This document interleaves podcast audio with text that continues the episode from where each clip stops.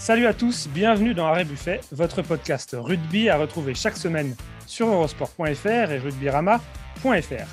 Il est le pilier, que dis-je, la star de cette émission du haut de ses 82 sélections en équipe de France. Il, c'est Imanol Arinordoki. Salut Imanol. Salut l'équipe, bonjour tout le monde. Pour débattre avec lui, deux journalistes du Midi Olympique, Marc Duzan et Simon Valzer. Bonjour messieurs. Salut Simon, salut Manol. Salut Simon, salut Manol, salut à tous. Quant à moi, Simon Farvac, journaliste à Eurosport, je vais tenter d'arbitrer au mieux les débats autour de trois thèmes. On va d'abord évoquer Hugo Mola et la critique qu'il a adressée à nos confrères de Canal+. Est-ce que Toulouse pâtit vraiment d'un traitement de défaveur dans les médias? Est-ce que son coach a raison de s'en plaindre? Nous allons en parler avant de se pencher sur le jeu des Toulousains à quelques jours du quart de finale face au Munster en Coupe d'Europe. La Coupe d'Europe, le Racing espère aussi la remporter. Les Ciels et Blancs courent derrière un trophée depuis 2016. Ils soufflent le chaud et le froid cette saison. Vont-ils montrer leur meilleur visage au meilleur des moments? C'est notre deuxième débat du jour. Enfin, nous allons prendre un peu de hauteur dans la troisième partie de l'émission pour parler de joueurs qui ont marqué le rugby français depuis 15 voire 20 ans. Maxime Médard, Lionel Boxis, Fulgence Ouedraogo, François Trinduc, Louis Picamol ou autre Guillaume Guirado s'apprêtent à tirer leur révérence. L'occasion pour nous d'ouvrir la boîte à souvenirs. Arrêt Buffet, c'est parti.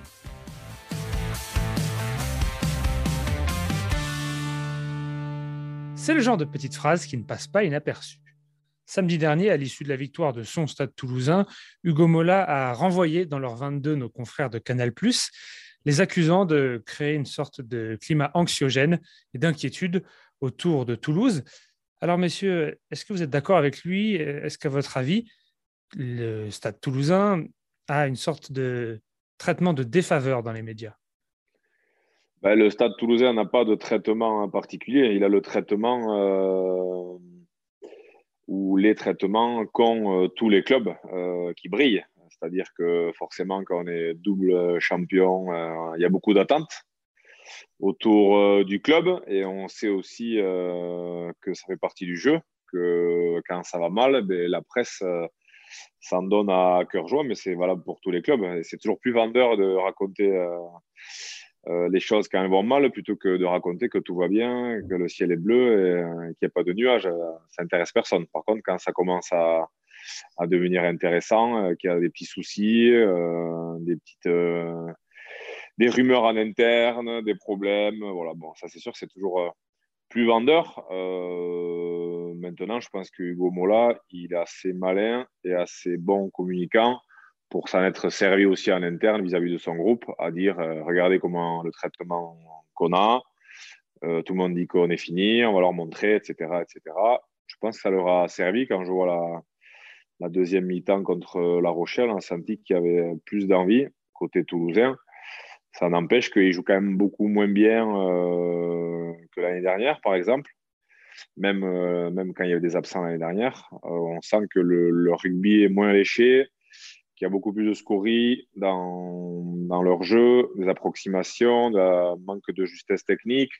Après, on sent que l'envie est toujours présente et ils sont capables de, marquer des essais magnifiques et, de faire des, différences, mais on sent qu'ils ils ont moins de marge de manœuvre en tout cas. Et donc, euh, ouais, je pense que ça n'a pas plu à Gomola que, la presse ou les journalistes de, de, Canal Plus commencent à, à, évoquer le fait qu'ils n'étaient plus en tout cas intouchables. Euh, mais c'est sûr qu'il y a beaucoup de pression autour du stade. On l'a évoqué la semaine dernière. Il y a la sortie aussi du film euh, qui, met aussi de la pression sur les joueurs, sur le staff. Il y a beaucoup plus d'attentes. Ils sont plus attendus. Ils sont clairement aussi aujourd'hui l'équipe à, battre. Euh, donc voilà, il faut, supporter cette pression-là. Et forcément, Hugo Mola, il doit être quand même euh, sous pression, puisque lui non plus n'a pas trop de, marge de manœuvre. Toujours est-il qu'ils ont toujours les, cartes, euh, en tout cas leur destin entre les mains. Donc on va voir ce que ça donne pour, pour la suite.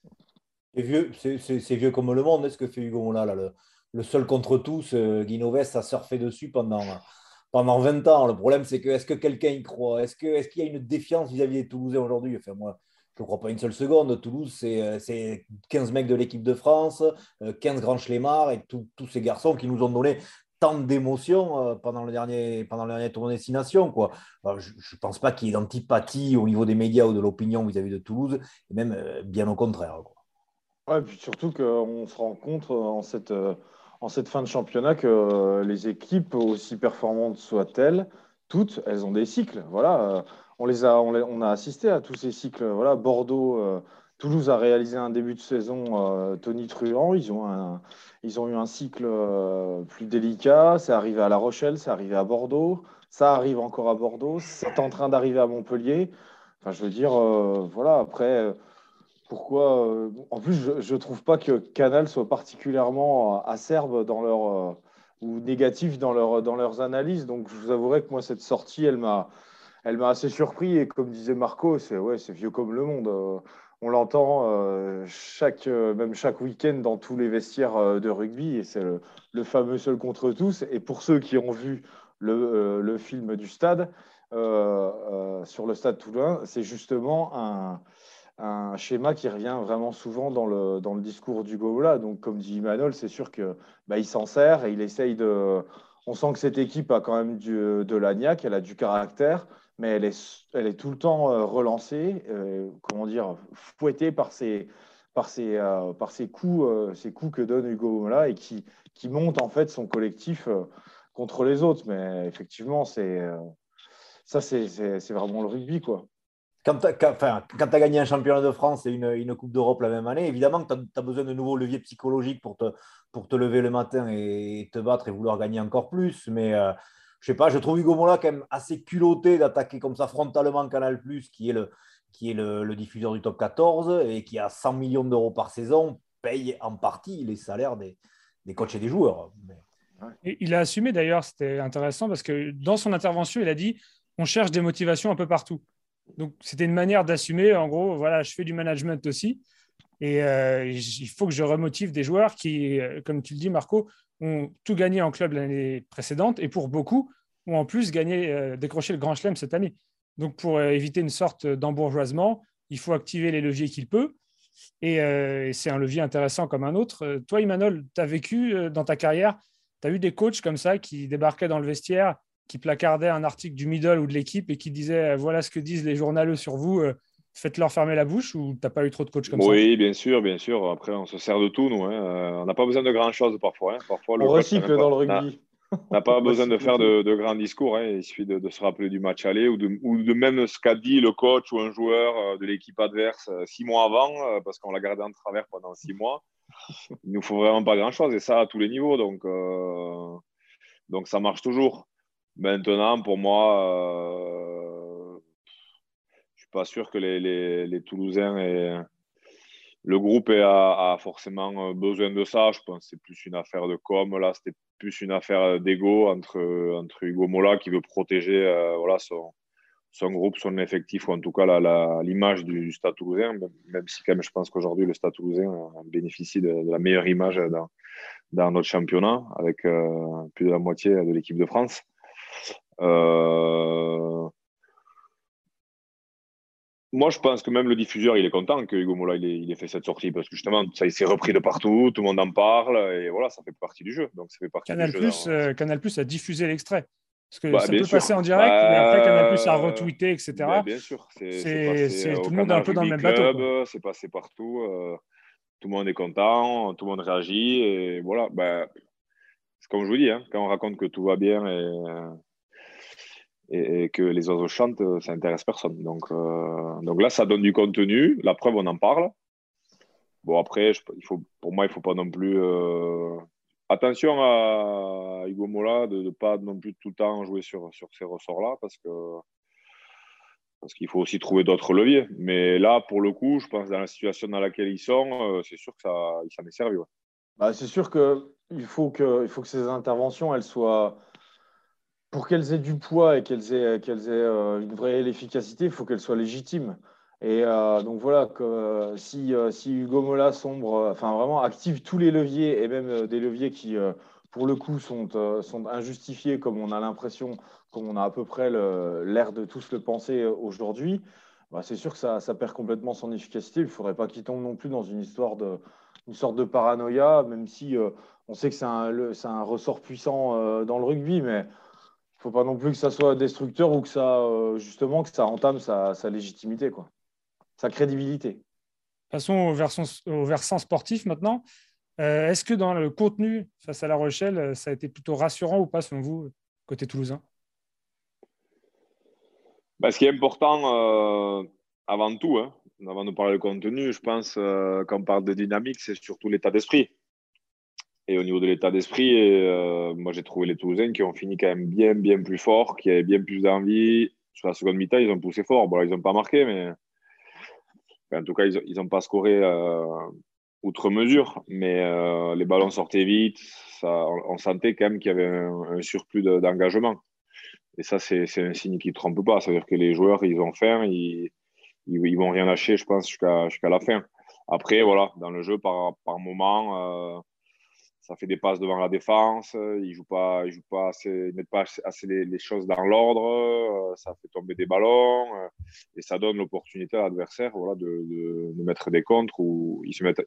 Pour moi, ils se mettent en difficulté tout seuls parce que dès qu'ils arrivent à tenir le ballon, ils font quand même des dégâts. Hein même face à une équipe de, La Rochelle, quand même, qui était, qui était venue outiller pour, pour, pour faire euh, clairement un, résultat. Donc, euh, on voit que même en, en, jouant pas tout le temps bien, euh, ils ont un, petit matelas. Mais comme je disais, le, la marge de manœuvre qu'ils avaient par le passé, ou le, petit matelas de confort qu'ils avaient, qui leur permettait de, d'avoir un, peu de, un peu de gras, ils ont, plus tant que ça. Donc, euh, il faut qu'ils fassent attention à, à, la qualité de leur rugby. Moi, je trouve néanmoins qu'ils compensent leur, aura offensive qui, est moindre que, l'an passé, évidemment, hein, par ce système défensif qui est, qui est, quand même assez hallucinant. Euh, samedi soir, La Rochelle a eu beau taper, taper, taper avec les armes qu'on leur connaît. Hein avec, euh, avec Antonio, euh, Botia, Danti et consorts, ils sont rarement passés, mis à part sur un coup du sort, sur ce coup, sur ce coup de pied, c'était Dulin. Quoi. Donc, euh, la défense toulousaine, Toulouse, ça plaque fort, et puis c'est surtout, c'est surtout servi par, par cet abattage incroyable de, Julien Marchand dans le, dans le jeu au sol, quoi, qui, est, qui est un poison, qui ralentit toutes, toutes, les balles adverses, et puis quand il sort du terrain, c'est c'est Movaka qui rentre et c'est le même rendu. Quoi. Donc, ce système défensif, je pense que ça, ça va vraiment les, les, porter au Monster ce week-end. pour prolonger ce que dit Marco, je, trouve que c'est surtout dans, le domaine du jeu au sol vraiment qui sont, qui sont impressionnants depuis quelques semaines. On l'avait déjà vu contre, contre Toulon lors de leur, leur courte défaite à Toulon, qui avait été un super match 19-15. Mais euh, et Marco, tu as cité Julien Marchand, mais il y a Emmanuel Mafou aussi qui fait des dégâts considérables dans ce, dans ce domaine. Et je pense que ce sera leur meilleure arme euh, au moment de, défier euh, les Irlandais du Munster en Coupe d'Europe.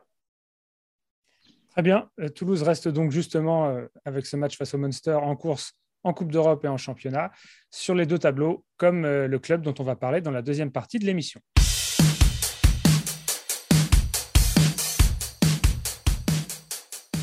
Carton rouge de Maxime Macheneau, exploit de Joe Soko et nuit d'ivresse à Barcelone. C'était il y a six ans déjà pour le Racing, qui était alors champion de France et qui n'a rien gagné depuis. Euh, les Franciliens peuvent y remédier dans les jours à venir via la Champions Cup ou le Top 14, mais en ont-ils vraiment les moyens? J'aimerais ton, avis, Marco, pour commencer sur ces ciels et blancs qui sont tellement irréguliers cette saison qu'on a du mal à les juger.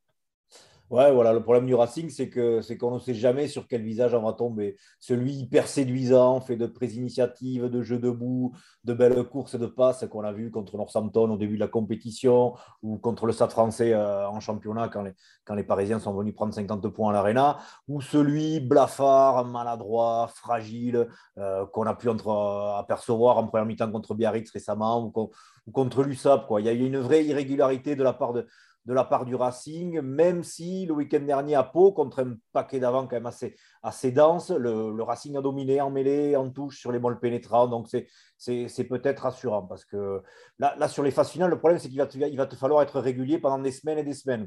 Là, ça commence dimanche et puis ça s'arrête ça s'arrête le, 25 juin dans le, meilleur des cas. Donc est-ce que le, Racing est capable de, de, consistance et de, régularité? On va, on va le savoir euh, dimanche après-midi, après le match contre Sale. Messieurs, Simon Emmanuel, votre avis, c'est qu'est-ce qui vous inspire euh, ces Racing Men? Bah, ils ont soufflé le, chaud et le froid hein, euh, toute la saison. Euh, ils ont une période où ils n'étaient vraiment pas bien en championnat. La Coupe d'Europe les a relancés.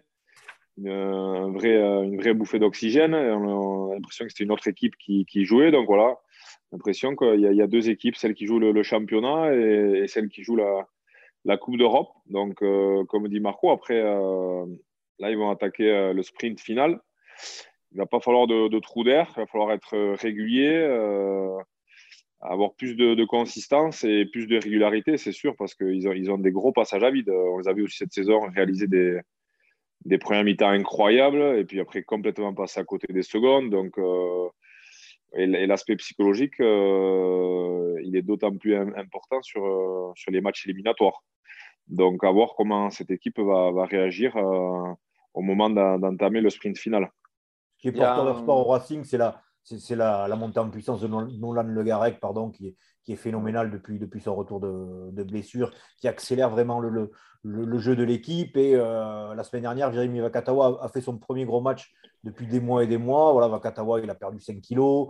Sa blessure au genou n'est plus qu'un lointain souvenir. Donc, euh, a priori, il est, il est, reparti sur de bons rails. Et ça, ça, peut être quand même deux atouts offensifs majeurs contre, contre Sale le week-end prochain. Il y a eu des retours aussi, euh, Marco. Il y a Baptiste Pesanti qui est, qui est revenu et Bernard Leroux aussi, non? Oui, exactement. Pesanti a fait un bon match à Pau euh, et Bernard Leroux est revenu d'une blessure au dos. Euh, il faisait son retour à Pau aussi. Ouais, ça, peut, ça peut densifier le. C'est des joueurs frais, ça peut être intéressant sur la fin de saison. Mhm. Est-ce que vous leur donnez plus de chance en Coupe d'Europe, aussi en fonction de, de l'adversaire de ce week-end, ou en top 14, à votre avis, pour aller décrocher ce titre attendu depuis six ans? Moi, j'ai toujours dit qu'on on va juger le Racing quand il va croiser un des gros packs européens, c'est-à-dire Toulouse, Leicester, le Leinster ou La Rochelle. Tant qu'il n'aura pas croisé la route en phase finale d'un de, ces quatre-là, on ne saura pas vraiment ce qu'il a dans le ventre. Donc, euh, pour l'instant, je ne sais pas ce que vaut ce paquet d'avant après, après 10, mois de, 10 mois de saison. Je ne sais pas. Je sais pas quelle, quelle, impression ça te fait, Manol, ce, ce paquet d'avant du Racing. C'est compliqué, comme tu dis, de, de se positionner.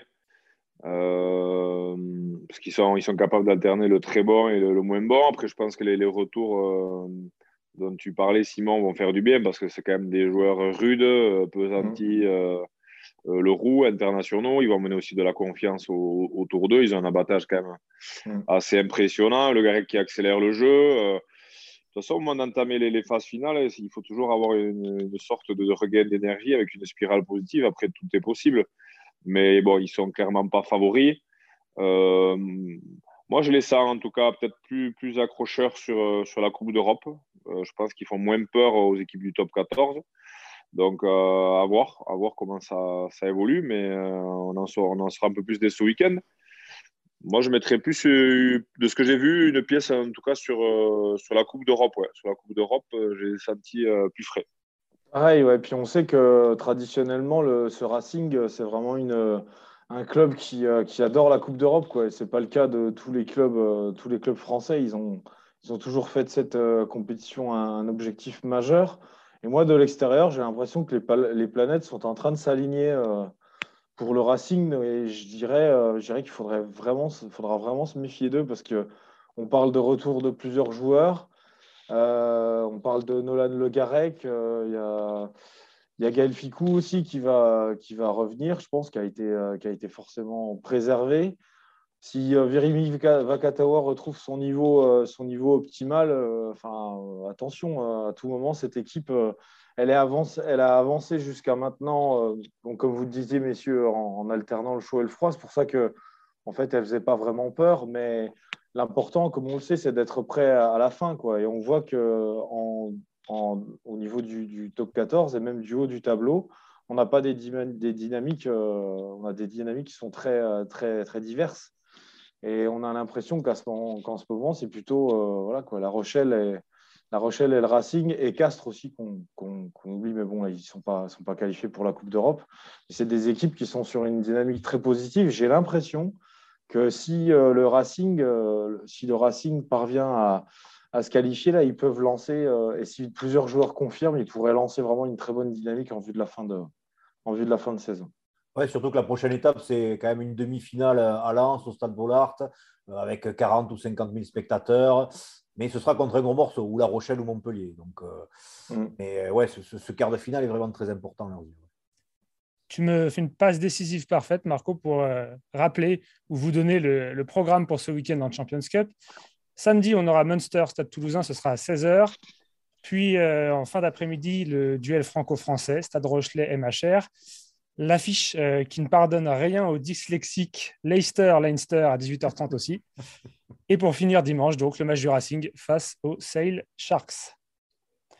Voilà pour l'actualité avec la Coupe d'Europe. On va maintenant euh, remonter dans le temps lors de notre troisième séquence.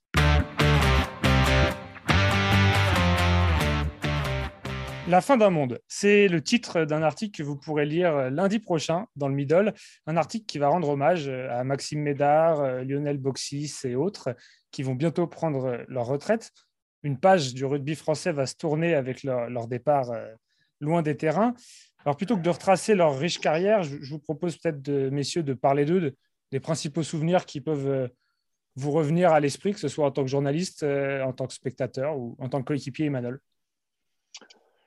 Ben, euh, moi, j'ai eu l'impression d'avoir fait, même si ça fait maintenant quelques années que, j'ai arrêté, j'ai fait un sacré bout de, chemin avec ou contre eux. contre un club, bien sûr, où on s'est toujours fait la guerre. Et puis avec, que ce soit Max, notamment à, Toulouse, et les autres en, équipe de France, où on a partagé des tournois, des, des Coupes du Monde. Euh, ouais, c'est encore des, seigneurs de, de notre petit monde de, de l'Ovalie qui, euh, qui, vont nous quitter. Ça, ça va faire un vide parce qu'on a l'impression qu'ils sont éternels, comme, comme nous tous. Mais euh, toutes les bonnes choses ont, une fin. Ils ont eu quand même de, de sacrées carrières. Et puis à souligner surtout, je pense, ce, qui est, ce qui est important d'évoquer pour ces joueurs-là, c'est la, fidélité quand même assez incroyable à leur club pour certains et puis au club dans, dans lesquels ils ont, ils ont évolué parce que ce n'est pas des joueurs qui ont fait 60 clubs et, ça c'est quand même euh, aujourd'hui ça, ça, deviendra de plus en plus rare, voire, voire impossible. Donc, euh, c'est assez énorme. Hein. Fulgence euh, je ne sais pas combien d'années à, à, Montpellier, Maxime Médard, pareil à, à Toulouse, François Trinduc et, Louis Picamol aussi, qui ont joué à Montpellier quand même très très longtemps, euh, qui, ont qui n'ont pas fait 50 clubs. Hein. donc, euh, c'est vraiment ça. je crois que c'est ça qu'il faut saluer, euh, de fidélité à, leur club formateur. J'avais une question justement, Emmanuel, parce que tu parlais de Ouedraogo, Trinduc. On se rappelle de leur arrivée un petit peu dans, parmi les cadors du championnat de Montpellier au milieu des années 2000. Ils étaient perçus comment ces Montpelliérains qui avaient peur de rien, avec aussi Julien Thomas, euh, Picamol, Ouedraogo, Trinduc. C'était l'équipe qui montait à l'époque. Vous les voyez comment, vous, les, les cadors qui étaient là depuis déjà de nombreuses années? C'était toujours très, très compliqué de, se déplacer à, Montpellier. Moi, je, à l'époque, je jouais notamment à, Biarritz. Et, ce qui était déjà très étonnant, c'est que voilà, ils avaient 20 balais.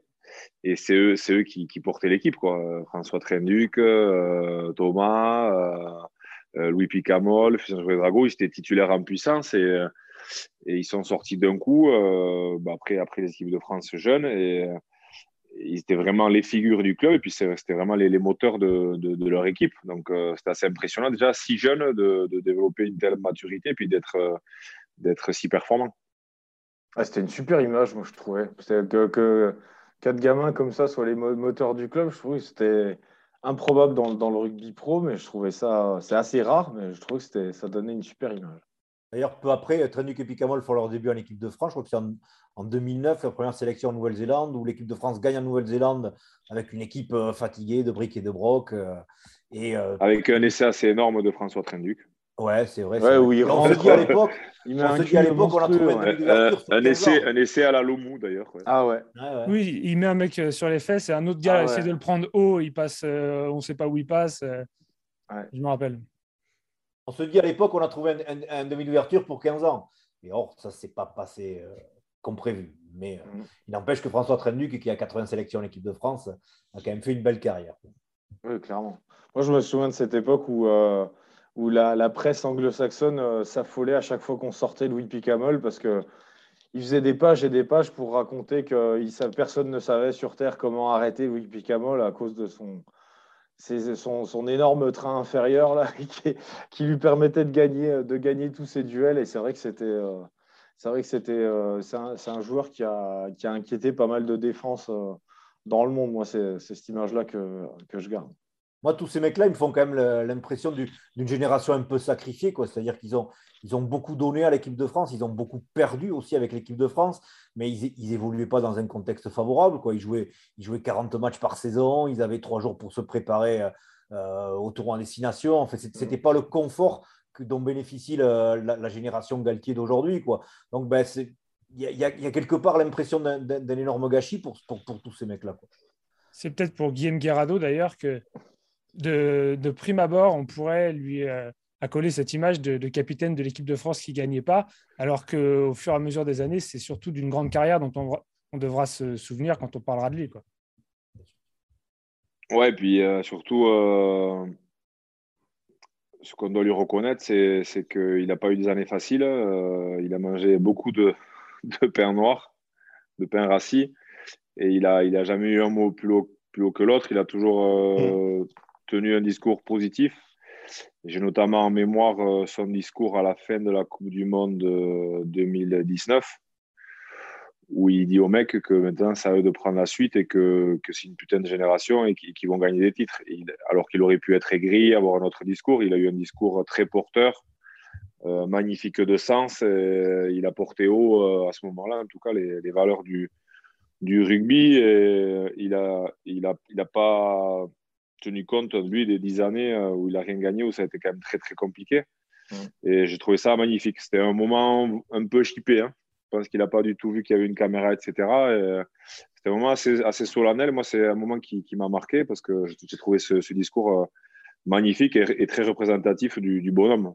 Voilà, qui est, qui, qui, est un joueur extraordinaire, mais qui est aussi un super bonhomme dans la vie. Un mec super simple, spontané, accessible.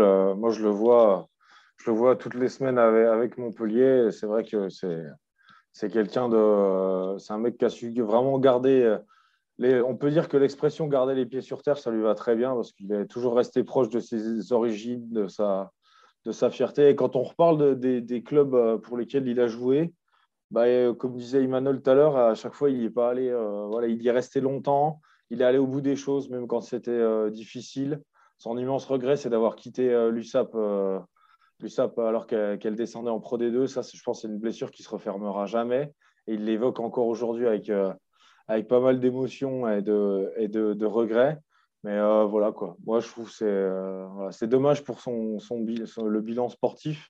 Il aurait mérité beaucoup mieux quoi c'est vrai, avant le discours dont parlait Imanol, là, qui avait été pris par les caméras de TF1, j'avais du mal à croire que, que Guillaume Guirado était un grand capitaine, un grand leader, parce que je ne le connaissais pas et je ne l'avais jamais côtoyé de près. Mais ce discours-là m'avait, euh, m'avait sinon arraché des larmes, au moins, au moins beaucoup ému. Quoi. Tu avais versé une petite larme, Marco, quand même. Je... Bien sûr, la larmichette. Comme devant Bambi. on, termine ce débat euh, par cet aveu de, de Marco. Euh, donc, ce sera l'article euh, pour rendre hommage à, ces joueurs euh, de cette génération, lundi dans le middle, c'est ça? Ce sera l'ouverture du journal, les pages 2 et 3. Donc, voilà, ce sera plus qu'un plus qu'un article. on va en faire, faire l'événement. Très bien. Et d'ici là, il y aura le middle dans les kiosques aussi vendredi. Marc, qu'est-ce qu'il y a de notable? Si tu peux donner un peu envie aux gens de se déplacer ce vendredi matin pour aller acheter le middle. Ouais, alors on va, ouvrir on va ouvrir le journal avec une interview de Franck Azema qui explique un peu le, le, rebond du RCT, quels ont été les, ressorts qu'il a actionnés pour, pour réveiller un peu ce, géant endormi. Euh, au fond du journal, il y a une très belle interview de, de Guy Noves qui, qui, parle de, qui parle beaucoup du Stade toulousain, de ses souvenirs de Coupe d'Europe, de la fois où il a fini en, en tôle à Murray-Field euh, après, après avoir plus ou moins cassé des stadiers, de son rapport avec Hugo Mola. Euh, voilà. Et puis la présentation complète de tous les autres quarts de finale. Euh, voilà. Je pense que la, parole de Guy elle est rare. Euh, donc elle, est, elle a de la valeur. Ce qui est rare et précieux. Parfait, mais merci messieurs. Et puis quant à nous, on se retrouve jeudi prochain pour Arrêt Buffet. Salut. Salut. Salut tout le monde.